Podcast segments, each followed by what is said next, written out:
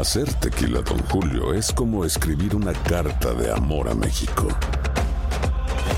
Beber tequila, Don Julio, es como declarar ese amor al mundo entero.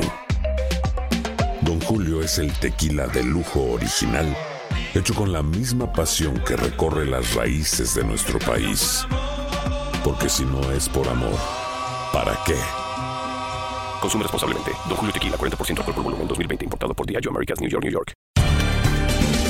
Bienvenidos al podcast de Buenos Días América, la revista radial más completa para los hispanos. Política, salud, economía, tendencia y deporte son algunos de nuestros temas. Bienvenidos.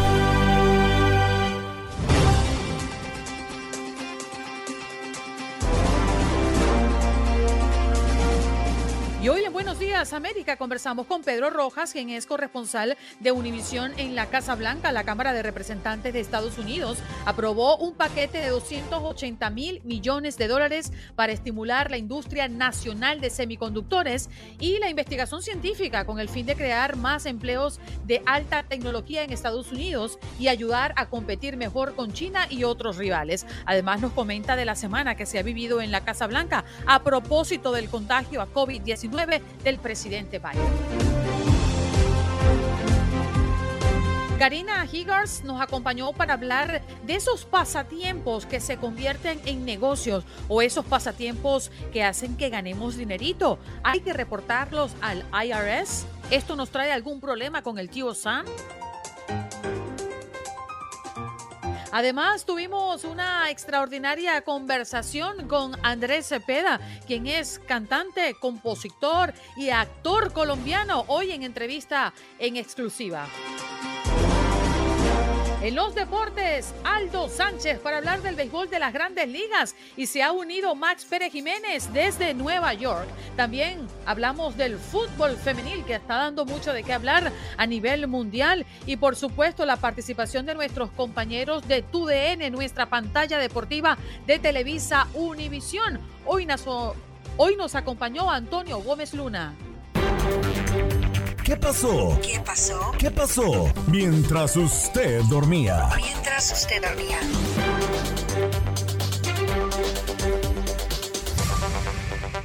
Hayan un tráiler con casi 100 inmigrantes abandonados en una carretera de México. Algunos de los migrantes desesperados por el calor y la falta de oxígeno rompieron la caja del camión y comenzaron a hacer ruido, lo que alertó a los habitantes de la zona. La mayoría proviene de Guatemala, Honduras y El Salvador. A propósito de la inmigración, gobierno de Estados Unidos advierte demoras en proceso de solicitudes de asilo afirmativo. La Oficina de Ciudadanía y Servicios de Inmigración, UCIS por sus siglas en inglés, advirtió demoras en el procesamiento del formulario I-589 para casos de asilo afirmativo. A finales de marzo, la agencia tenía más de 470 mil casos acumulados y la Corte de Inmigración en junio registró más de 1.8 millones de expedientes atascados, una crisis sin precedentes. Al menos 15 muertos en inundaciones devastadoras en Kentucky. Equipos de búsqueda y rescate respaldados por la Guardia Nacional siguen el día de hoy buscando a personas desaparecidas en inundaciones récords en el estado que acabaron con comunidades enteras. Desmayos y muerte de presos que viven a más de 100 grados Fahrenheit. La mayoría de las cárceles de Texas no tiene aire acondicionado. Investigadores de la Universidad Tejana AIM encuestaron por más de dos años a 309 presos para conocer cómo son tratados cuando llega el verano. Concluyeron que las políticas no son suficientes en un estado donde 70% de las cárceles opera sin aire acondicionado. Creen que Texas podría vivir un desastre a medida que el calor se hace cada vez más sofocante. Tenemos un sistema colapsado, es lo que explican retrasos y cancelaciones de compañía JetBlue, después de que un grupo de dominicanos protestaran en contra del servicio de esta aerolínea. Eric Rodríguez, secretario general del Consejo de Capitanes, explicó que a raíz de la pandemia hay una escasez en los operadores aéreos, especialmente en el área de Florida anuncian acuerdo para acelerar reunificación de niños migrantes con familiares en Estados Unidos. El acuerdo judicial puso fin a un programa secreto elaborado por el gobierno de Donald Trump y facilitará que familiares en Estados Unidos reclamen la custodia de menores no acompañados y esperar en libertad la resolución de sus casos de asilo en los tribunales de inmigración. Atención porque el Mega Millions sortea el día de hoy el premio acumulado de 1.1 mil millones de dólares. Por la tercera vez en 20 años de historia de esta lotería se sortea un premio acumulado superior a mil millones de dólares. ¿Quién se los gana? Juan Carlos Aguiar. La economía de Estados Unidos se contrajo en el segundo trimestre y enciende alarmas de una recesión. Como en el primer trimestre del año, la economía de Estados Unidos se contrajo en un 1.6% anual. Esta nueva estimación, ligeramente negativa, alimenta los temores de una recesión. Esto se debe a que algunos economistas consideran que hay recesión si por dos trimestres consecutivos se registra un número negativo del Producto Interno Bruto.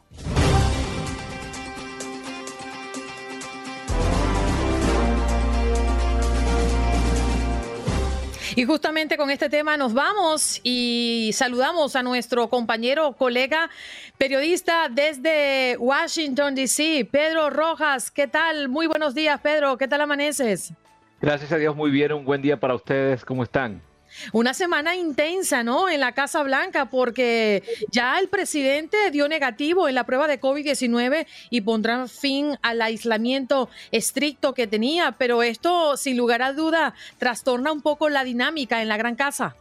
Absolutamente. Bueno, el presidente se vio obligado a cancelar múltiples viajes que tenía pautado también encuentros en persona. Estuvo en aislamiento hasta hace solo dos días, ya salió a trabajar en su oficina, sin embargo, de acuerdo a, las reglamentaciones de los CDC, los Centros para el Control y Prevención de Enfermedades, el presidente deberá utilizar mascarilla mientras esté rodeado de personas, al menos por los próximos 10 días, y obviamente va a ser monitoreado debido a que él fue sometido al tratamiento de la medicina Paxlovid y en algunas personas que han tenido a COVID en los últimos meses, el usar Paxlovid crea alguna, en algún momento dado, luego de superar la enfermedad, un repunte con una nueva, un nuevo contagio, un nuevo padecimiento de síntomas de la enfermedad. Así que el gobierno aún no baja la guardia con respecto al estado de salud del presidente. Pedro, ¿qué tanto estuvieron las alertas, eh, qué tan activadas estuvieron con el positivo de COVID-19 en el presidente Biden? Sabemos que es un hombre de avanzada edad, que a pesar de que el optimismo que mantiene y uno lo ve muy activo, pues es un hombre de edad y no podemos olvidar eso. Hubo mucha preocupación eh, al interior de la residencia presidencial, sus asesores cercanos. Sin duda alguna, además, eh, recordemos el presidente además toma medicamento para ah, la sangre, también medicamento para el colesterol. Ese medicamento fue suspendido al menos mientras tenía el tratamiento de Paxlovid, así que el presidente estuvo muy vigilado de cerca, dado también de su edad, como tú lo has dicho. Así que los médicos estuvieron muy presentes. Lo, que criticamos como prensa fue que el médico que trató directamente al presidente nunca habló en público, Kevin O'Connor.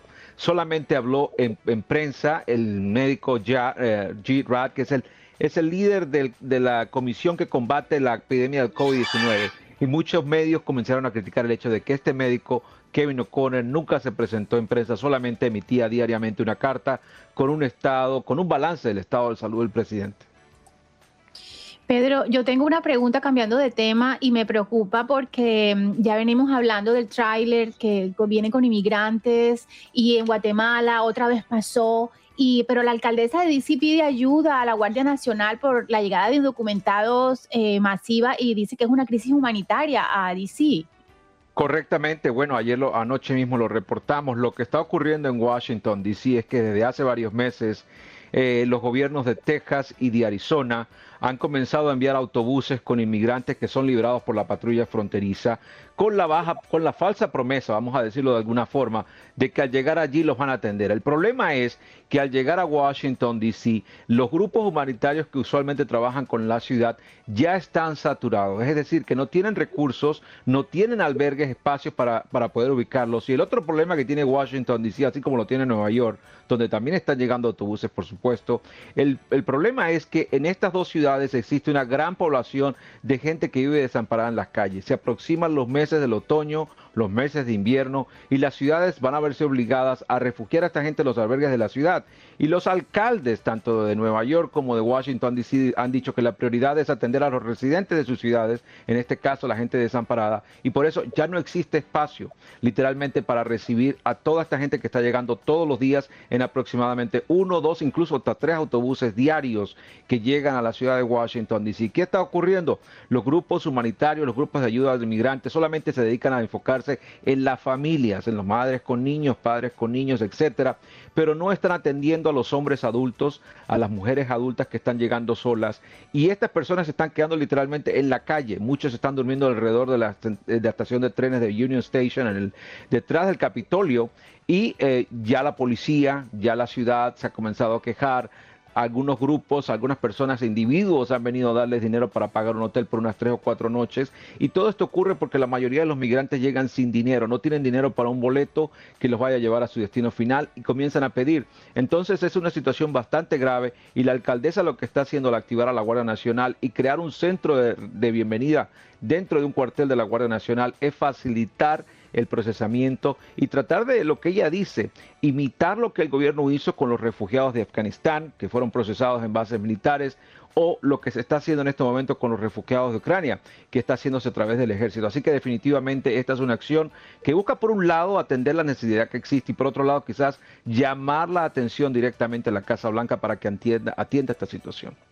Pedro, una de las grandes prioridades que tiene este gobierno es estimular la industria nacional y la investigación científica, ¿no? Con el fin de crear más empleos de alta tecnología en Estados Unidos y sobre todo ayudar a competir mejor con China y otros rivales, que ha sido realmente un, dolor de cabeza y más en estos tiempos que vivimos con problemas de suministro. Pero conocemos que la Cámara de Representantes aprobó un paquete de 280 mil millones de dólares en busca de perseguir el objetivo en medio de esta gran intención.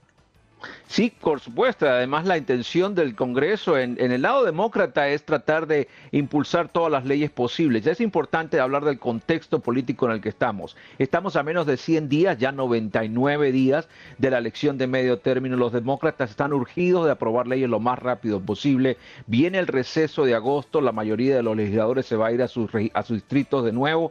Vamos a tener una, una falta de acción por parte del Congreso en las próximas 3, 4 semanas. Y los demócratas están tratando de hacer lo máximo para de alguna manera cambiar la matriz de opinión. Recordemos que el tema que domina la matriz de opinión pública es la inflación, la economía, la carencia de los productos, el alto costo de la gasolina. Y con toda esta aprobación de proyectos de ley, lo que está trazando de hacer la mayoría demócrata en el Congreso es decirle a la población, estamos haciendo algo, estamos logrando leyes. Ayer o hace dos días el presidente se notó un importante triunfo al lograr persuadir al senador eh, del estado de West Virginia, demócrata por supuesto, Joe Manchin, para que apruebe esta ley de ayuda al, al, ambiente y de presupuesto para bajar los costos de, la, de las medicinas. Todo esto puede de alguna manera revertir la balanza de poder. Lo cierto es que todo esto ocurre, y es importante ponerlo en contexto para nuestra audiencia, en medio de una rápida, rápida desaceleración de la economía y una posibilidad de entrar a una recesión en cualquier momento dado. Y, si eso llegara a ocurrir, desafortunadamente, el futuro político de liderazgo del Partido Demócrata en el Congreso se vería en aprieto, sobre todo en los próximos 99 días. Eso le quería preguntar, eh, Pedro, porque en política cualquier tiempo es corto y las elecciones del 2024 pues todavía se perciben lejos. Sin embargo, el ambiente parece no estar dado para que el presidente Joe Biden quisiera aspirar a una reelección porque por mucho que lo quiera intentar, los demócratas, los votantes, pues parecerían estar, según reflejan las últimas encuestas, buscando un cambio en el liderazgo demócrata porque no lo ven a él como la persona que debería ir en busca de la presidencia nuevamente. Absolutamente. Bueno, a principios de semana CNN publicó una encuesta hecha entre demócratas donde más de un 70% dice que no quisiera ver a Joe Biden postularse para el 2024. Esto es bastante grave para una Casa Blanca que apenas tiene un poco menos de dos años en el poder, así que definitivamente eh, eh, es una realidad, es, una, es un resultado de las políticas, pero recordemos que el Partido Demócrata tiene un ala progresista muy creciente que rechaza mucho las políticas y las acciones del presidente Biden, les parece aún muy conservadoras. También el Partido Republicano, por su lado, tiene un área muy derechista que apoya las políticas de Donald Trump. Y por eso, hablando de este tema, Juan Carlos, es importante decirlo, que esta semana se abrió un nuevo partido político en el país, se llama Forward, eh, hacia adelante, que es un partido que está conformado entre líderes, ex líderes demócratas y ex líderes republicanos que consideran que el Congreso no está haciendo lo suficiente para mejorar la situación del país. Pedro, con a esa, a esa encuesta que nos has mencionado, el 70% de los demócratas eh, opinando que no creen y no quieren ver a Biden como reelecto a la presidencia. ¿Los por qué están claros? ¿Tiene que ver con sus resultados en su gestión o tiene que ver más con su edad?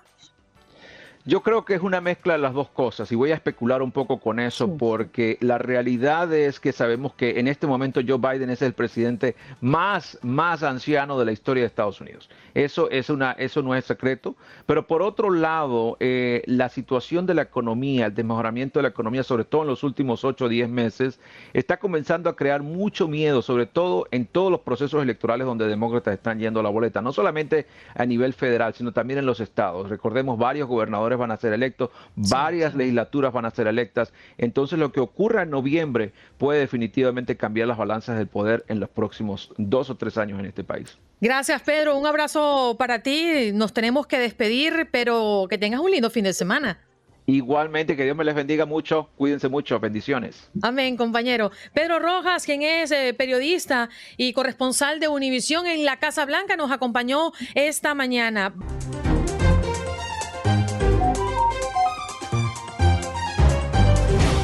Interesante nuestro próximo tema y vamos a darle la bienvenida a nuestra invitada la mañana del día de hoy. Ella es Karina Higgars. Nos va a hablar de mm, ese pasatiempo que a veces nos trae dinerito y por creer que es un pasatiempo no lo estamos declarando al IRS. Estamos cometiendo un error. Muy buenos días, Karina, ¿qué tal? Buenos días, hola Andreina, Juan Carlos, Tati, gracias por, por estar con ustedes hoy. Oye, Karina, fíjate, e, el, tema es bien interesante porque en pandemia mucha gente quiso buscar alternativas, perdieron sus trabajos, algunos otros no podían cumplir con el trabajo, no querían por miedo a exponerse al COVID-19 y se reinventaron. Comenzaron a hacer tortas, emprendieron de alguna manera bajo perfil y comenzaron a lucrarse. Y muchas personas comenzaron a usar eh, herramientas o aplicaciones eh, como Cele, como Cash, como todas estas, y creyeron que no era necesario declarar. ¿Están cometiendo un error? Depende del propósito. Lo primero es, si el propósito fue para generar una ganancia, definitivamente tienen que declararlo porque un pasatiempo es algo que uno hace para no, necesariamente generar ingresos, porque le gusta a uno. Pero obviamente la pandemia trajo mucho emprendimiento nuevo y a la cual lo más importante saber es si la gente dependió de ese ingreso para vivir, definitivamente tienen que declararlo, porque eso ya es un negocio viable que tiene sus ingresos y sus gastos y si generan una ganancia, definitivamente tienen que estar reportando ese ingreso. Pero, Karina, quizás una persona pudiera pensar, bueno, yo hice unos tacos y vendo unos tacos rapidito y me entra un dinero en efectivo que no es mucho. ¿Hay algún monto en adelante del que se diga esto es taxable o desde un dólar para arriba, cualquier dinero que se gana por el trabajo o por el pasatiempo es declarado al tío Sam? No es tanto el ingreso que entre, sino también la ganancia que genera ese emprendimiento. Entonces, todo depende porque las reglas del IRS dicen que si los últimos tres a cinco años genera una ganancia, debería estar reportándolo porque ya no es un pasatiempo, sino es más un negocio. Entonces, también toca pensar, si generaste 200 dólares de ingreso y eso no te va a generar ningún impuesto en realidad, pero ya yo le digo a la gente más o menos, si ya está llegando a 400 de ganancia, 600 en ganancia, ahí sí ya toca empezar a declararlo porque eso ya tiene alguna implicación de impuesto. O sea, el IRS, para entender un poco así como en términos de, la calle, de, las personas normales, eh, eh, se presentó la pandemia, hicimos nuestro, nuestro, nuestra aportación, empezamos a rebuscarnos, como digamos, con, con, lo que sabíamos en casa. Y el, el, IRS ahora dice, ah, ah, si ustedes están ganando y viviendo de esto, pues vamos a, vamos a, tienes que tributar. Pero además, si yo voy a tributar, eh, quiere decir que yo también puedo deducir eh, mis gastos que tenga de ese negocio, ¿no? Sí, también, exactamente. Entonces, todo negocio tiene sus ingresos y a la misma vez tiene sus gastos. Es saber cuáles gastos van directamente dirigidos a ese emprendimiento. Pero si es, ese es otro tema muy importante cuando viene un pasatiempos, porque alguien que tiene un pasatiempos no lo está haciendo con las ganas de generar un negocio. Entonces, en realidad no tiene récords. Pero si tú ya estás guardando gastos, guardando libros, ahí ya estás funcionando como un negocio. Y ahí es cuando ya... Pero fíjate que es una línea muy delgada, porque un pasatiempo se puede convertir en algo tan lucrativo y tan emocionante, además, para la persona que lo, que lo hace, que comienza a hacerlo con tanta pasión y a crecer esa bola. Y uno dice, no sé si en este punto yo tengo que inserir el negocio o continuar así. Y además, hay muchas personas que prefieren cobrar en efectivo, obviamente, para no reportar. Y eso podría ocasionarle un problema. Claro, y un pasatiempo se puede convertir en un negocio eventualmente, pero viene ahí si uno depende de ese ingreso, si tu día a día tú dependes de la plata que está generando tu pasatiempos, ya estás teniendo un negocio.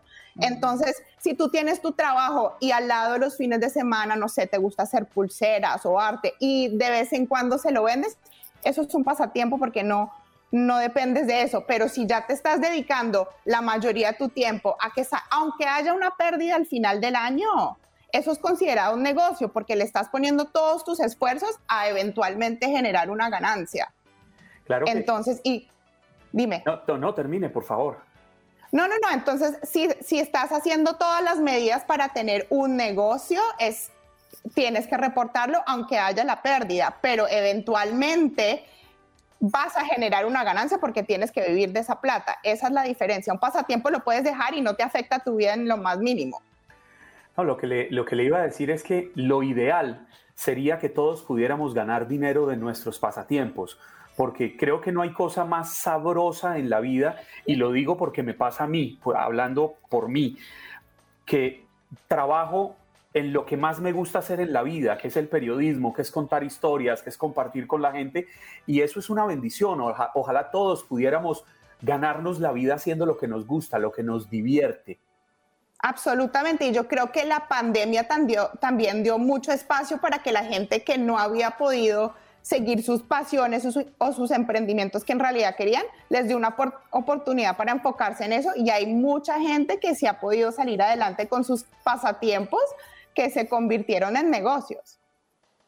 Sí, yo, yo veo, em, eh, mirando, investigando un poquito, veo la página del IRS y, y, y, los factores que ellos, que ellos anotan son como muy difíciles de entender, Karina, porque eh, casi que es igual para cualquier tipo de negocio. Entonces, como decir, si dependen de los ingresos de esta actividad para su sustento o si cambian los métodos de operación para mejorar la rentabilidad. O sea, en realidad, tú cuando tienes un, pasatiempo y lo, lo conviertes en que puede ser un sustento para ti, pues, mm, a ver, eh, ya, ya estás incurriendo en, el, en ese punto y, y, tienes que tributar. Es como, pero como tú dices, no ayuda a la gente. No, y no hay un, y, el, y, el IRS es muy claro que no ponen un número para decir, ya cuando empiece a ganar este monto de plata es cuando usted está teniendo negocio. Se lo deja mucho al individuo pagando el impuesto. Pero ahí es cuando cada persona tiene que consultar con el contador o la persona que le prepare los impuestos, es decir, ¿tengo un pasatiempos o tengo un negocio? Y ahí es cuando tienen que decir, voy a seguir con esto como un negocio o voy a parar y hacer otra cosa. ¿Tú has tenido esta experiencia con algunos clientes de, tu... Muchos. Muchísimos porque me dicen, mira, eh, empecé a hacer esto y no sé si va a ser un negocio, me quiero dedicar muchísimo más a esto y les digo, están operando como un negocio porque están dedicados. Pero tengo a gente que me dice, oye, espérate, me llegó algo de plata por algunas cosas que vendí al lado y no sé, lo tengo que declarar, no lo tengo que declarar. Y el punto es, mucha gente también está recibiendo plata por los apps, por Zelle, por Cash App, y eso también es otro tema a discutir. También se, también se puede interpretar como un ingreso. Sí, también. Entonces toca tener mucho cuidado. Lo cierto es que como todo en la vida hay que rodearse de, los expertos y lo que uno esté haciendo, consúltele a un experto, asesórese bien, porque hoy en día quedar uno en la mira del servicio de rentas internas, pues es una cuestión delicadísima. Usted por deber 100 dólares, esto se le puede volver en una gran cantidad a punta de multas. Y otra cosa súper importante, que es lo que más veo, es cada persona y cada individuo tiene un caso separado al resto del mundo. No todo el mundo es igual. Entonces, mucha gente consulta con los amigos, con los primos, que mi contador me dijo esto, que este me dijo eso. Consúltenlo, háblenlo, porque cada situación es completamente diferente. Claro. Oye, nos vamos con esa idea justamente que comentaba Juan Carlos y es consultarle al especialista ante una duda, porque lo que sí sabemos que en los Estados Unidos cuando hablamos de negocios y cuando hablamos de dinero los errores se pagan muy, pero muy caros. Gracias Karina por estar con nosotros esta mañana. Gracias a ustedes, que estén muy bien. Bien, allí conversábamos con Karina Higgars ya para hablarnos de ese hobby que se puede estar convirtiendo en negocio. Usted tiene que reportarlo o no al IRS. Allí están las respuestas.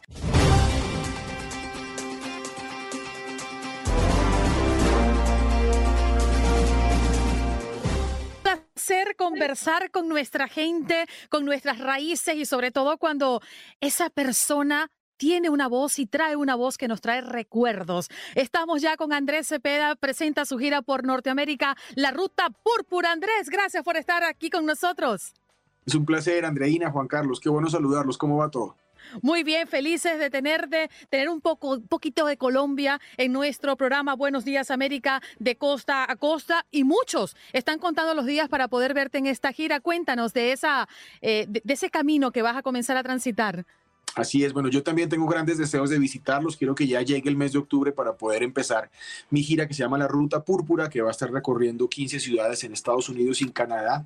Iniciamos el día 6 de octubre en la ciudad de Nueva York, en, el Carnegie Hall, y después vamos a hacer una ruta púrpura que nos va a llevar por estas diferentes ciudades, visitando todos escenarios muy emblemáticos y muy icónicos, templos de la cultura en diferentes ciudades de los Estados Unidos y Canadá, eh, llevando lo mejor de nuestro repertorio, lo de antes, lo de ahora y algunas cosas nuevas eh, en un formato muy especial, digno de estos escenarios eh, tan bonitos y tan, y, tan tradicionales, en los cuales voy a estar presentando lo mejor de mi carrera y, acompañado por excelentes músicos.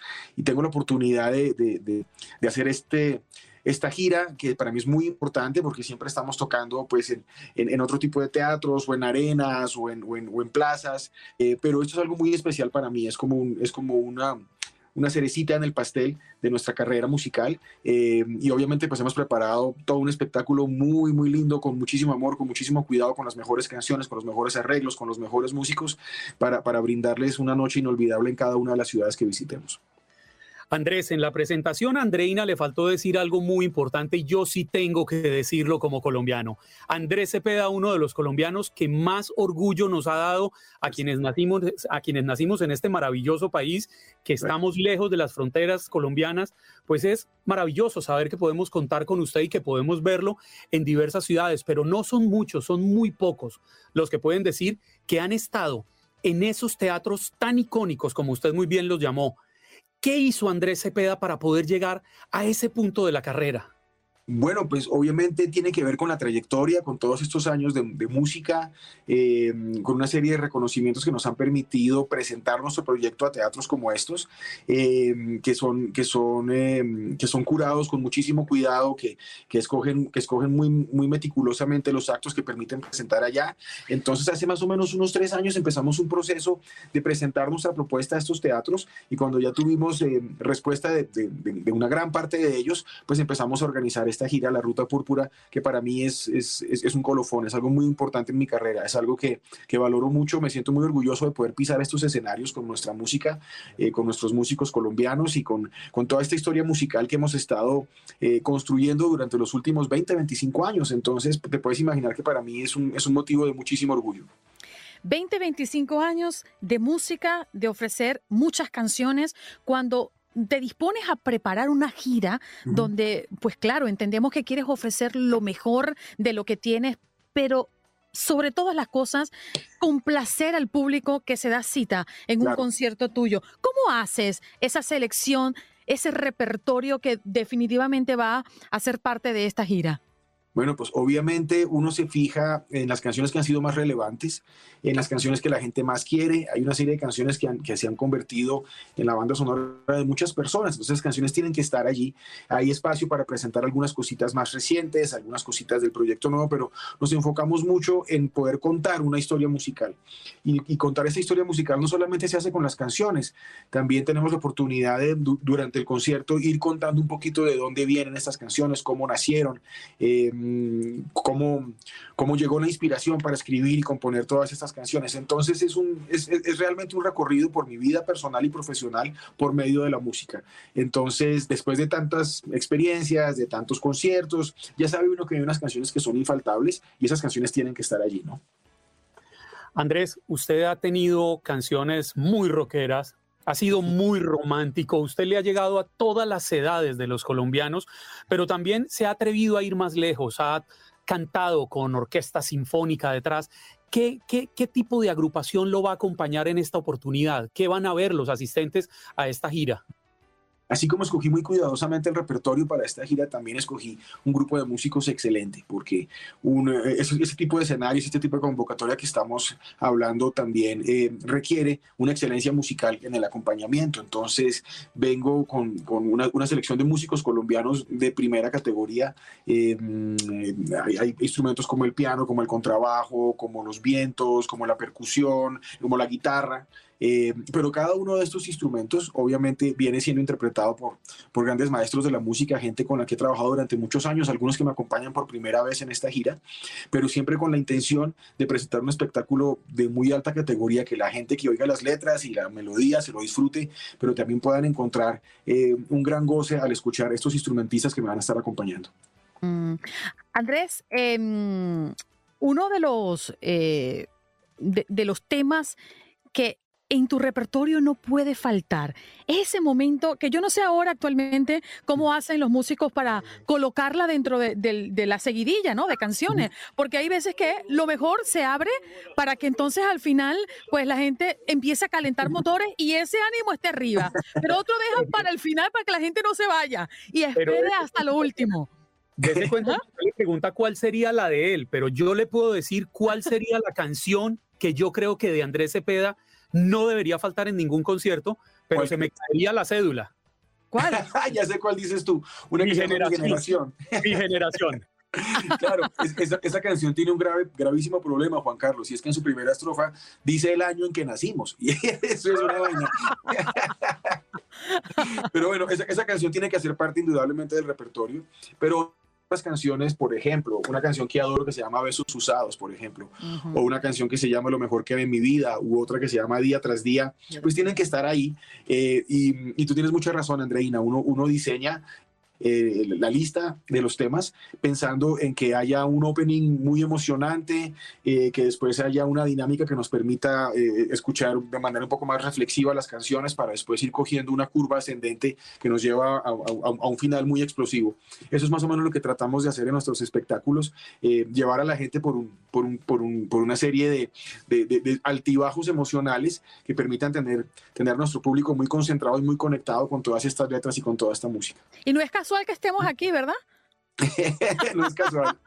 Esa también es, otra, esa también es otra que no es casual que estemos aquí. Es una canción que habla sobre, sobre esos amores que tienen que darse rápidamente porque mañana vamos para otra ciudad. Pero bueno, eso habla de otra época de mi vida porque ahora estoy felizmente casado y, y viajo con mi esposa. no, queremos meterte en problemas, para nada. haciendo, haciendo uso del nombre de esa maravillosa canción, los de mi generación conquistamos con las canciones suyas muchas veces. Fue fuente de inspiración. Yo creo que muchos quisimos ser Andrés Cepeda y tener el éxito que, que, usted ha tenido a lo largo de todos estos años. Olvídense de eso, que ni porque vuelvan a ser, mi amor. Usted va a cantar así el oído como Andrés, ¿qué va? Muchas generaciones nos, nos hemos formado musicalmente oyéndolo cantar. Y yo sí quisiera saber cómo hace para poder en tan corto tiempo, porque uno podría oírlo cantar horas pero en un concierto, ¿cómo hace para tener contentos a todas las generaciones? Porque tengo una sobrina de 18 años que muere por Andrés Cepeda eso es muy particular, Juan Carlos, lo que dices, y, hemos sido afortunados en lograr eso, que no nos lo hemos propuesto así muy conscientemente, pero que se nos ha dado en la carrera, y tiene que ver con, con la constancia de estar contando estas historias y cantando estas canciones y lanzando álbum tras álbum y gira tras gira, que nos permite estar en contacto con, con, con un público que, como tú dices, va eh, en edades muy, muy diversas. Eh, el trabajo que hacemos en televisión, con el, con el programa de La Voz, La Voz Kids, también nos permite acercarnos a nuevas generaciones y eso ha sido una gran bendición.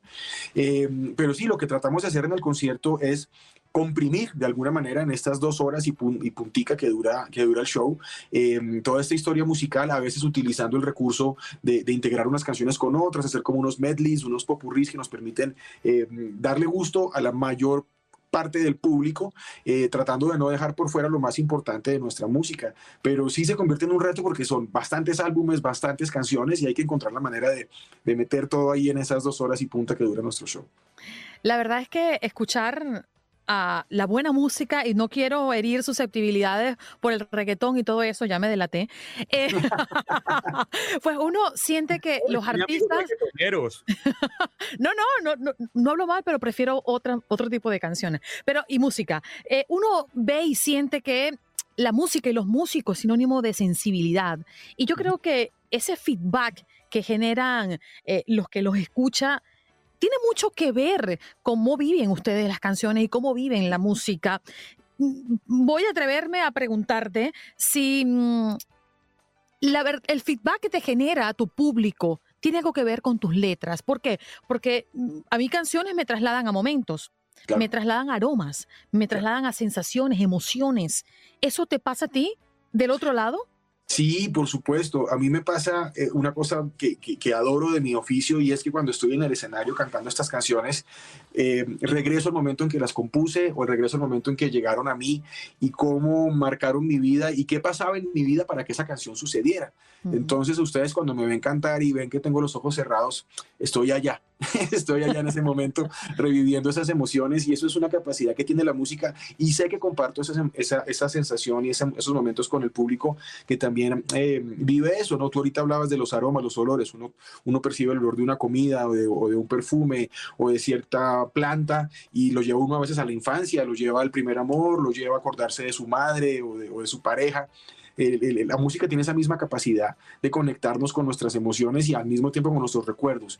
Eh, y sí, a mí, a mí me interesa mucho cuando la gente ya sea por las redes sociales o cuando me encuentro personalmente con las personas en la calle, en el aeropuerto, donde sea, me cuentan que tal o tal canción hizo parte de sus vidas por tal o tal motivo para mí eso es fascinante, la gente que se me acerca a hablarme de eso me, me, me, me, entretiene muchísimo porque me doy cuenta que eso que fue en algún momento tan íntimo y tan personal para mí, se puede llegar a compartir con mucha gente, con gente que ni siquiera te imaginaste que podías conocer a través de la música y, ver que, que, hay una, una comunión en cuanto a esos sentimientos y en cuanto a esas emociones, eh, eh, significa que, que el trabajo está bien hecho y que se logró el cometido, que era precisamente comunicar y compartir esos sentimientos. Yo quisiera hacerle una pregunta muy rápido porque antes de despedirlo nos gustaría que nos cantara algo. Ojalá fuera de mi generación. Pero él quiere, no, él quiere su canción. Es que lo suyo, Andrés. Complácelo porque ¿quién lo aguanta? Lleva más de 20 años cosechando éxitos. Tiene premios Grammy, discos de platino, de diamante, de oro, que ha sido un exitoso jurado. ¿Qué le falta? ¿Qué le falta por conquistar? Juan Carlos, yo eh, va, va, a sonar un poco tonto esto, pero yo pienso que que estoy comenzando a encontrar mi, mi camino musical, que hay muchas cosas que quiero explorar, que hay muchas canciones que me falta por escribir, eh, mi voz desde, desde que empecé a cantar y a grabarla cuando tenía 16, 17 años, también ha tenido una mutación y una maduración y tengo mucha curiosidad de ver cómo va a seguir sonando mi voz y mis canciones a medida que pase más el tiempo. Entonces todavía me siento eh, en, un proceso de aprendizaje y de adaptación. Eh, en estos últimos años que he tenido oportunidad de hacer tantas colaboraciones, porque nuestra industria musical nos ha llevado a unir las voces de los artistas para hacer música y ha sido un proceso de aprendizaje bellísimo. trabajar con gente muy joven que tiene maneras diferentes de ver la música y de producir y de escribir, ha sido para mí un proceso de alimentación y de aprendizaje que me da más recursos para seguir haciendo música en el futuro. Entonces siento que hay, aún hay mucho camino por recorrer, muchos escenarios por visitar, muchas colaboraciones, muchos sueños por cumplir en ese aspecto musical. Em, entonces creo que les voy a seguir dando lata un poco de años. Atención Nueva York, Toronto, Montreal, Vancouver, Atlanta, mm, también Orlando, Tampa, Miami, por supuesto, Washington, Filadelfia, Boston y Boston repite. Oye, qué maravilla. Andrés, no podemos dejarte ir, como dice Juan Carlos, sin que nos cantes algo aquí en la patica de la oreja, como dicen en mi país. Yo no sé si te parece lo que había olvidado. Claro que sí, mira, vamos a hacer una cosa. Así como nos toca meter varias cosas en el concierto, vamos a, darle gusto a Juan Carlos con un pedacito que dice, yo nací con mis vecinos, cuando hablar era un peligro, allá en el 73.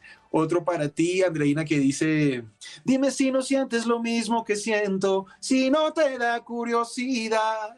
Encontrarnos en este momento no es casual, no es casual.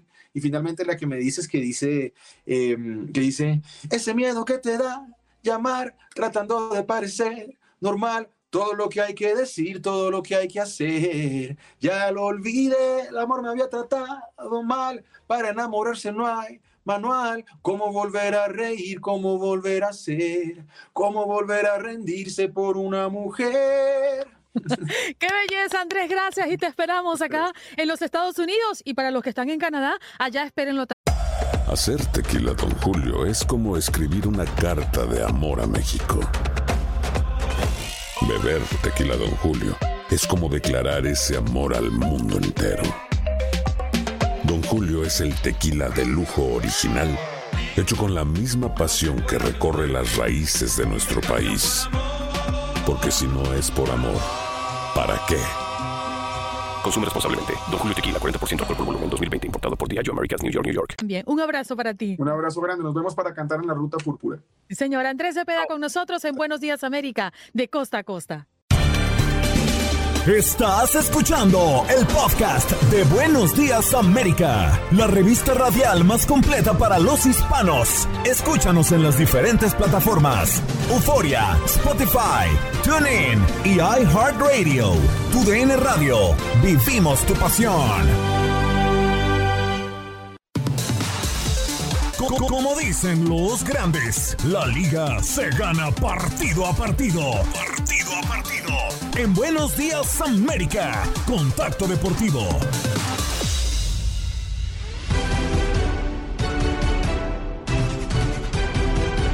Y de inmediato saludamos a Max Pérez Jiménez desde Nueva York. Muy buenos días, compañero. Feliz viernes para usted. Un abrazo, Andreina. Qué placer saludarte. Viernes, que te quiero viernes.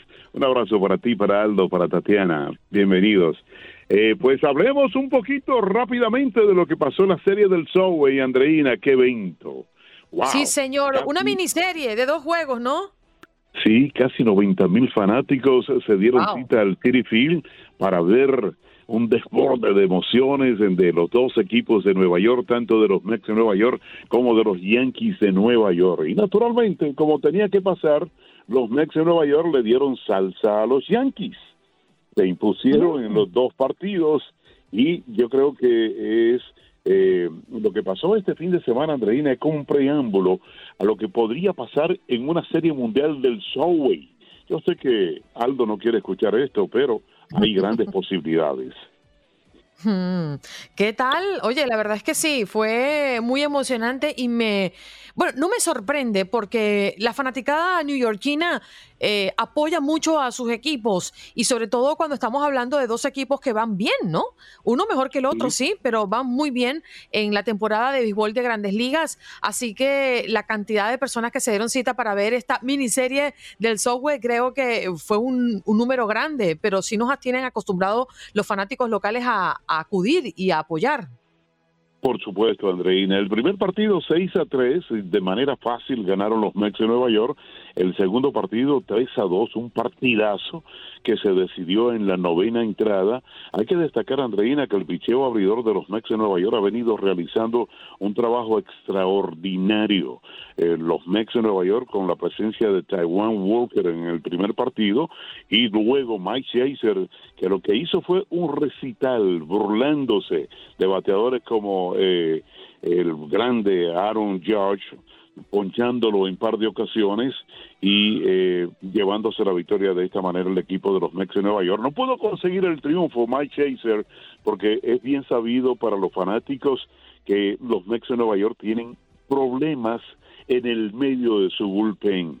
Sin embargo, Andreina, hay que comunicarle a los fanáticos de los Mets de Nueva York que los Mets de Nueva York acaban de conseguir anoche mismo en un, en un deal eh, al lanzador zurdo Philip Bill.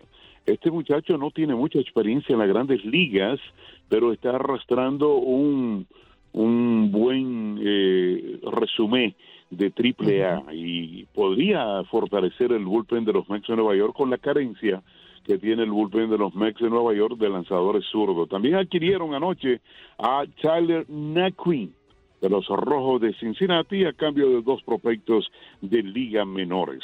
Así que vamos a ver si estos dos elementos fortalecen al equipo de los Mets de Nueva York, tanto en el outfielder y en el bullpen de los Mets de Nueva York. Los Mets de Nueva York están allá, Andreina, en la capital del sol, iniciarán serie esta noche frente a frente a los Marlins de Miami. Escucha, esta noche Chris Baxi nada más y nada menos que frente a Sandy Alcántara. Imagínate qué partidazo, Andreina. Sí, señor. La verdad es que va a ser seguramente un partidazo y todo lo que estamos viendo después del receso por el Juego de las Estrellas, la mitad de la temporada regular, eh, nos deja el sabor de que tenemos uno de los mejores o de las mejores ligas de béisbol del mundo. Oye, Aldo quiere saludarte. Max, muy buenos días, Aldo. ¿Qué tal? ¿Cómo amaneces? ¿Qué, tal? Muy buenos días, compañeros. Como siempre es un placer saludarlos. Y bueno, es que no puedo no entrar cuando está Max aquí y preguntarle sobre los Giants y los Jets que ya prácticamente están preparando la pretemporada. Eh, ¿Qué le esperan los conjuntos de la Gran Manzana de cara a esta nueva temporada de la National Football League? Mira, hay muchas expectativas, principalmente con el equipo de los gigantes de Nueva York, de los New York Giants, eh, que se ha fortalecido en la parte defensiva. Eh, ya se anunció eh, el próximo 11 de agosto será el primer partido de pretemporada frente a New England, como para testearlo ahí, para probarlo rápidamente. El partido será allá en New England y eh, los Giants ya están preparados para la pretemporada. Igualmente los Jets se preparan, pero hay muchas expectativas. Sobre todo, Aldo, tú sabes que el equipo de los New York Giants ha tenido grandes problemas en su departamento defensivo y en cuanto al su quarterback. Eh, vamos a ver qué, qué pasa con los dos equipos de Nueva York, que hace rato que no arrancan, pero sí, todo está preparado, Aldo. Eh, mira, hay un buen encuentro aquí en la ciudad de Nueva York este fin de semana. Viene el FC Barcelona a enfrentarse a los Red Bulls. ¿Por qué no arranca para acá, eh? Uy. Oigan, y yo quiero saber si hubo apuesta al final para el New York City con el Inter de Miami. No, no, no, no, se echó para atrás Andreina, gracias a Dios para mí, ¿verdad? pero, pero, esta noche el New York City FC, digo, esta noche no, mañana, el New York City FC, que usualmente juega en el Yankee Stadium, mañana estará jugando, eh, eh, recibiendo a Montreal y el partido será en el City Field, Andreina. Cuando juegan en el City Field, escucha bien, van muchos más fanáticos que lo usual en el Yankee Stadium. ¿Y eso por qué, Max? Porque en la zona de Queens, en la zona de Queens viven muchos más fanáticos suramericanos y eh, muchos más fanáticos mexicanos que en la zona del Bronx. Y son más mm. futboleros. Y entonces, pues, cuando juegan en el City Field, oye, 17 y 18 mil. O sea que es una tremenda asistencia. Wow, sí, la verdad es que es muy, pero muy buena asistencia, Max. Así que tenemos deportes por todos lados y que usted también tenga, sí. Y si no quiero irme sin decirle a los fanáticos que los Yankees eh, recibieron ayer a Andrew Benintendi. ¿Te acuerdas de Andrew Benintendi? Claro. Viene de los, sí, viene de los Reales de Kansas City y debutó anoche mismo. Sí. Eh, yo creo que es una buena adición para este equipo de los Yankees de Nueva York que está buscando por todas partes. Y yo creo que van a haber grandes movimientos de aquí al martes que se cierra la fecha límite, que es el 2 de, de agosto en cuanto a lanzadores y abridores. O sea que los Yankees se están fortaleciendo. Sí, señor. Max, muchísimas gracias. ¿eh? Conectamos contigo la próxima semana. Muchas gracias por darnos detalles de los deportes en Nueva York. Un abrazo para los tres. Feliz viernes. Y ahora sí estamos de regreso para hablar de lo que tendremos eh, como tal en el eh, recién inicio de torneo del eh, Tour de France porque hubo, bueno, hay buenas y malas noticias, porque eh, desafortunadamente hace unos momentos, pues bueno, eh, hubo un accidente que implicó prácticamente a 40 ciclistas dentro de la pista del torneo más importante de ciclismo en el país galo. como tal, todo se originó en una falla de uno de los ciclistas que pierde el control y ahora sí que fue una reacción en cadena, ¿no? Eh, eh, se cae uno, termina por chocar con otro, ese termina por chocar con otro y bueno, al final de cuentas 40 ciclistas terminan por eh, estrellarse y provocar ciertamente un accidente. De hecho, incluso la corredora Marie Lenet, una de las locales, pues ya dio declaraciones y comenta lo siguiente, vemos este tipo de cosas en grandes carreras como París, eh, o el Tour de Flandre, pero es paradójico porque cada caída de hoy llegó cuando era un momento bastante bueno. Era la primera vez que conducíamos un poco en silencio desde que salimos de París. Tal vez se daba el hecho de que el nivel es un poco heterogéneo. No todas estamos acostumbradas a estas carreras World Tour de primera división. Cada una tiene su forma de correr. A fin de cuentas terminó por correrse el Tour de France femenino y bueno, las posiciones quedaron eh, a favor de Lisa Bálsamo y de Marianne Vos para llevarse lo mejor de este torneo. Afortunadamente no hay como tal lesionados. Esa es eh, por el momento la cifra. Solamente la danesa Emma Nosgard eh, tuvo que abandonar la carrera por lesión. Esa es la única que sí se llevó una parte fea dentro de este choque. De ahí en más, las demás competidoras no tienen eh, solamente raspones, pero algo serio como para retirarse de la competencia, afortunadamente no. Y dentro de lo bueno que sucedió en este premio, bueno, es que regresa, regresa el Tour de Fans, pero pues bueno, desafortunado, no es muy común, de hecho, ver ciclistas eh, tener este tipo de accidentes, pero bueno, ojalá sea la primera y única vez de este año donde suceda algo similar, ¿no? Mm, sí, eh, la verdad es que el Tour de Francia genera un impacto muy interesante, ¿no? Creo que es la prueba de ciclismo, la prueba internacional de ciclismo más vista em, en el mundo entero. Ah, claro, sí, sí, sí, es la, que llama la atención, por supuesto, y, por, porque incluso para mí, eh, sí hay premios en Suiza, hay premios en los países nórdicos, pero para mí el Tour de France tiene, incluso en Italia, pero no sé, como que este tour en el país galo, no sé, tiene paisajes y tiene esa armonía eh, que la verdad no lo tiene ningún otro tipo de premio, que también son buenos, ¿eh? Mm, bueno, y te voy a aprovechar para hacerte la pregunta, Aldo. Para ti, ¿qué significa la música? La, uy, la música para mí es un estilo de vida prácticamente. Eh, es lo mm. que, te, lo que te motiva incluso a veces. ¿Qué te gusta escuchar, Aldo? La verdad, la verdad, yo soy, y ya lo había comentado al aire, yo soy fan de Hueso Colorado del reggaetón y por supuesto también eh, de Dualipa. ¿Y qué es eso? ¿Dualipa? No, que puedes, Andreina, no, no me digas eso. ¿Qué es Dualipa? no, no, no, Andreina, ¿cómo me puedes? No, yo no sé qué es eso. Perdón, pero no sé qué es eso. bueno, te explico, Andreina, por también para la hermosa audiencia, si no sabe, Dualipa es una cantante británica que creo que sí la has escuchado. Dualipa canta éxitos como One Kiss, Levitating, Eh, no sé si nuestro máster musicólogo George nos va a apoyar con un pequeño pedacito. Sí sé quién es, pero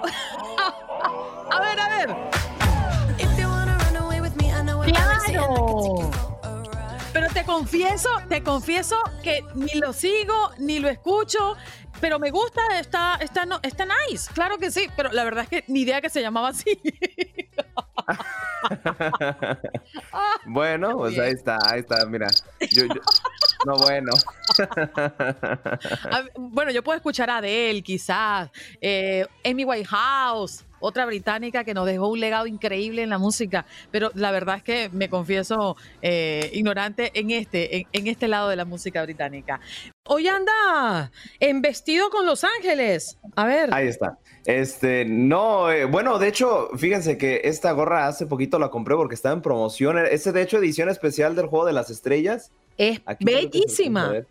Ahí está. Ahí está el logo y No, la, verdad no, no, no, sé si tengan una tienda near cerca, pero eh, estaban muy buena promoción. Entonces, bueno, eh, me salió muy barata. Pero ahora sí, ¿qué nos depara para los deportes? Eh, bueno, hoy, hoy a través de la señal de TUNE Radio se juega el partido por el tercer lugar de la Copa América Femenina. Recordemos que, bueno, no es un torneo porque muchos han decir, ah, oye, mira, están innovando, hay nuevos torneos. No, ya, ya tiene bagaje este, este torneo y la selección de Argentina se estará midiendo ante la selección paraguaya. Que bueno, Argentina, la verdad, también eh, para mí era de las que pintaban para llegar a la final de, la, de esta competencia, pero a fin de cuentas eh, terminan por eh, perder el partido frente a la selección colombiana. Eh, en un gol prácticamente en los últimos minutos. El partido estaba sumamente parejo. Si era Argentina, si era Colombia, los finalistas, pues bueno, la verdad no era de reprochar. Los dos eran, eh, habían como tal tenido su mérito deportivo. Pero ahora creo que Argentina sí lo veo superior al conjunto paraguayo. No descarto una sorpresa, pero bueno, ahora sí que cada quien eh, en el lugar donde debe de ir. Así que bueno, no me atrevo a dar pronóstico, pero creo que la Argentina es favorita para este partido. Les reitero, lo pueden disfrutar hoy a través de la señal de TUDN Radio, ya en punto de las 8 de la noche, tiempo del este, para que empiecen a hacer ahí sus quinielas y todo, si apuestan, pues para que también hagan sus apuestas, porque este fin de semana también está cargadísimo de fútbol a través de nuestra señal. Tenemos, bueno, la misma mañana toca la final de la Copa América Femenil, el domingo toca la final de la Euro Femenil. Así que bueno, nuestro verano desafortunadamente está llegando a su fin, pero tenemos todavía mucho, pero muchas más emociones. Sí, pareciera que hemos visto en exceso, además que no me disgusta para nada, eh, fútbol femenil por estos días creo que se juntaron todos los torneos y, la buena competencia de las chicas en el fútbol y nos ha dejado Aldo como ese buen sabor de boca porque pareciera que va en ascenso, que va mejorando, que por fin se está comenzando a ver el talento femenino en el campo de juego. Sí, pues el simple hecho, ¿no? Que tengan más exposición en los medios de comunicación, que tengan más, que, que se empiezan a vender más. Esa idea, ¿no? De que también no solamente está Messi y Cristiano, ¿no? También podemos ver otras jugadoras que pueden ser tu referente y sobre todo para las niñas, porque, a ver, no, no, no sé si les ha pasado, por ejemplo, yo tengo conocidas que les encantaba el fútbol de niñas, pero siempre tenía ese estigma de que el fútbol solo es para niños. Y si querían reflejarse en la sociedad, pues no había, no había ponentes del fútbol femenil como para ponerlos ahora. Y ahora, afortunadamente, hablo, hablo en México, hablo en Estados Unidos, hablo en Canadá, donde ya tienen unas ligas consolidadas de, de fútbol las niñas que quieren jugar fútbol y que les gustan ya tienen ponentes. Por ejemplo, en México quieren ser una Alicia Cervantes, en Estados Unidos quieren ser una Megan Rapinoe o una Alex Morgan. Entonces, eso es bueno y se le está dando más ponencia porque el fútbol femenil tiene una calidad, para mí es un fútbol sumamente infravalorado. Sí, correcto. Y la verdad es que solo basta con ver uno de estos torneos que estamos transmitiendo además para darnos cuenta del nivel que tienen y lo entretenido que es ver un partido de ellas. Lo tenemos por delante, definitivamente la programación de TUDN Radio no se detiene. Sí, claro, tenemos muchísima programación a través de nuestra señal, pero... ¡Despierta, Menso, despierta! no podía terminar el programa sin la buena intervención de nuestro Toño. Pero hablando de Toños, para que les comente qué tenemos a través de nuestras pantallas, como siempre les tengo sorpresas preparadas, tenemos a nuestro compañero de TUDN, Toño Gómez Luna, como siempre, un placer saludarte. Hola, ¿cómo andan? Buenos días, saludos, gracias por la invitación. Acá andamos madrugando, tempranón, acá andamos en la Ciudad de México. Saludos, ¿cómo andan? Estamos excelentes, gracias Antonio por estar con nosotros esta mañana. No, gracias a ustedes por la invitación y bueno, para platicar un poquito de lo, de lo que ustedes gusten. Está el torneo, la Liga MX arrancando de gran manera, jornada 5. Se viene la League's Cup la próxima semana, hay mucha, mucha actividad. Este, y bueno, platiquemos de lo que ustedes gusten, aquí estamos. Y Toño, eh, bueno, tenemos eh, nueva jornada, tenemos doble jornada precisamente. Eh, y bueno, se vienen duelos, me parece, de algunos de ellos interesantes. Creo que uno de los que más vislumbran es el León frente a las Águilas del América. Las Águilas que vienen motivadísimas por haber hecho esta gira por los Estados Unidos. Sí vienen de perder la liga, pero bueno, creo que empatarle al Real Madrid tiene su mérito. Y el León, que por su parte, a pesar de tener las bajas que tuvo en este torneo, sigue sacando resultados. ¿Cómo ves este partido? ¿Quién pinta para favorito? ¿Veremos una sorpresa en el Bajío? Vamos a ver, la realidad es que es un partido importante, lo tenemos por Univisión y por TUDN, invitarlos a todos por la, por la transmisión el, próximo domingo. Eh, a ver, un partido que, que, roba reflectores y lo hace por la situación que está viviendo eh, el América. Eh, si bien el empate contra el Real Madrid en algún, de alguna manera termina por alentar a los aficionados americanistas. La realidad es que en el torneo de liga tienen una victoria y la tuvieron contra Toluca, valga la redundancia, en el último minuto cuando Toluca se quedó con 10 hombres una gran parte del partido. Eh, León viene de perder contra Toluca también en los últimos minutos en casa. Eh, lo cierto es que si el América no termina por sacar una victoria importante contra León, ya vendrán más cuestionamientos hacia Fernando Ortiz, hablando del técnico de la Fiera, del, del América, perdón, y resulta extraño porque Fernando Ortiz toma el América el torneo anterior cuando están en el puesto 15 de la clasificación, se enracha con más de ocho partidos sin terminar por perder, los mete hasta los cuatro primeros de la tabla y los logra clasificar. Surge incluso el mote de la, de la tanoneta, ¿no? Hoy ha arrancado de forma distinta el equipo, eh, no ha embonado quizá con los nuevos refuerzos, también es muy pronto en el arranque del torneo, pero si el América no gana contra León, las críticas y cuestionamientos hacia Fernando Ortiz y también hacia parte de la directiva van a incrementar, porque la afición americanista quiere al equipo en lo más alto, quiere al equipo peleando eh, títulos y lo quiere como uno de los verdaderos candidatos. Es cierto, el partido contra el Real Madrid se dio de buena manera para el equipo de las Águilas del América, sin embargo, no deja de ser un partido amistoso y no deja de ser un partido de preparación para el Real Madrid. También fue un partido de preparación para el América. Eh, eso ya quedó atrás, fue un partido amistoso, fue un partido que queda ahí y se le va a comenzar a juzgar a Fernando Ortiz de nueva cuenta por lo que pasa en la liga.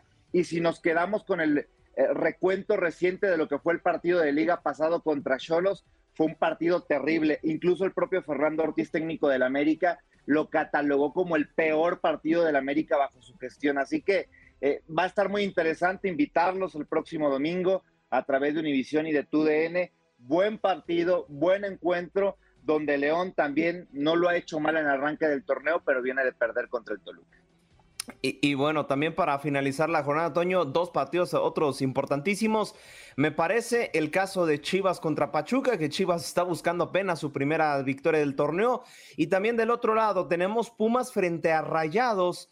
Pumas, que evidentemente el efecto Dani Alves tiene que hacerse presente y se enfrenta a un gran parámetro como es el líder del torneo, los Rayados del Monterrey. Eh, quizá puede ser el juego de la, jornada, ¿no? El, Pumas Monterrey. Y no solo por el tema Dani Alves que roba reflectores, ¿no? Y que prácticamente con su presencia llenó el Olímpico Universitario el pasado, el pasado miércoles, eh, sino porque también está Monterrey, ¿no? Y porque Pumas se, enfrenta, se ha armado de buena manera en esta campaña y, sin duda alguna es uno de los partidos de la jornada. Vamos a ver si a Dani Alves lo aguantan otra vez 90 minutos al mediodía en la Ciudad de México. Lo aguantaron 90 minutos por la noche contra Mazatlán. Ahora va a ser unas condiciones totalmente distintas, más allá que en la Ciudad de México está nublado, eh, no está pegando tan fuerte el sol, no deja de ser un horario complicado y también es un proceso de adaptación para Dani Alves. Y, y por su parte, Monterrey, que ha arrancado de buena manera el torneo, que para mí es uno de los cuatro candidatos a ganar el título y que sin duda alguna va a ser un partido bien, bien interesante, eh, bien, bien agradable. y que obviamente los ojos de todos van a estar presentes eh, con el efecto Dani Alves, ¿no? Uno de los jugadores más importantes en la historia del fútbol, si no es que eh, es el más ganador, así que pues hay que estar atentos. También partido que llevamos por Univisión y por TUDN, invitarlos a ese, ese duelo del próximo domingo a la una del Este. Y lo del Guadalajara, bueno, ¿qué podemos decir de las Chivas? Ya Ricardo Cadena tuvo una situación similar a la de Fernando Ortiz, hablábamos de que tomó al equipo el torneo pasado, ahora tiene el proceso de trabajar con él desde pretemporada y el equipo no ha andado, no ha arrancado de gran manera. Y eso ya tiene cuestionamientos. Se presentó Santiago Ormeño, falló una jugada muy clara que era la victoria para el equipo del Guadalajara eh, y, no lo hace. Y ya hay cuestionamientos a Santiago Ormeño. Y Chivas tenía falta de gol, ya se encontró con él. El problema es que enfrenta al Pachuca, que también viene de perder, viene de caer contra Necaxa, pero hablamos de que es un equipo eh, que trabaja bien, es un equipo que lo hace de buena manera, así que la tarea no es nada fácil para el Guadalajara, así que podemos decir que esta jornada, los dos más populares del fútbol mexicano estarán bajo la lupa, estarán, eh, estarán bajo los reflectores por lo que puedan dejar de hacer este fin de semana. Habrá que ver cómo se desarrolla la jornada. Toño, como siempre, es un placer. Muchísimas gracias. Gracias a ustedes. Fuerte abrazo. Buenos días. Buenos días, gracias Antonio, gracias Aldo, nos reencontramos la próxima semana. Claro que sí, nos seguimos escuchando y viendo. Gracias por acompañarnos en nuestro podcast. Buenos días América. Y recuerda que también puedes seguirnos en nuestras redes sociales. Buenos días AM en Facebook y en Instagram. Arroba Buenos días América. AM. Nos escuchamos en la próxima. Boost Mobile tiene una gran oferta para que aproveches tu reembolso de impuestos al máximo y te mantengas conectado. Al cambiarte a Boost, recibe un 50% de descuento en tu primer mes de datos ilimitados. O, con un plan ilimitado de 40 dólares, llévate un Samsung Galaxy A15 5G por $39.99. Obtén los mejores teléfonos en las redes 5G más grandes del país. Con Boost Mobile, cambiarse es fácil. Solo visita boostmobile.com. Boost Mobile, sin miedo al éxito. Para clientes nuevos y solamente en línea, requiere AroPay. 50% de descuento en el primer mes requiere un plan de 25 dólares al mes. Aplican otras restricciones. Visita Boost Mobile para detalles.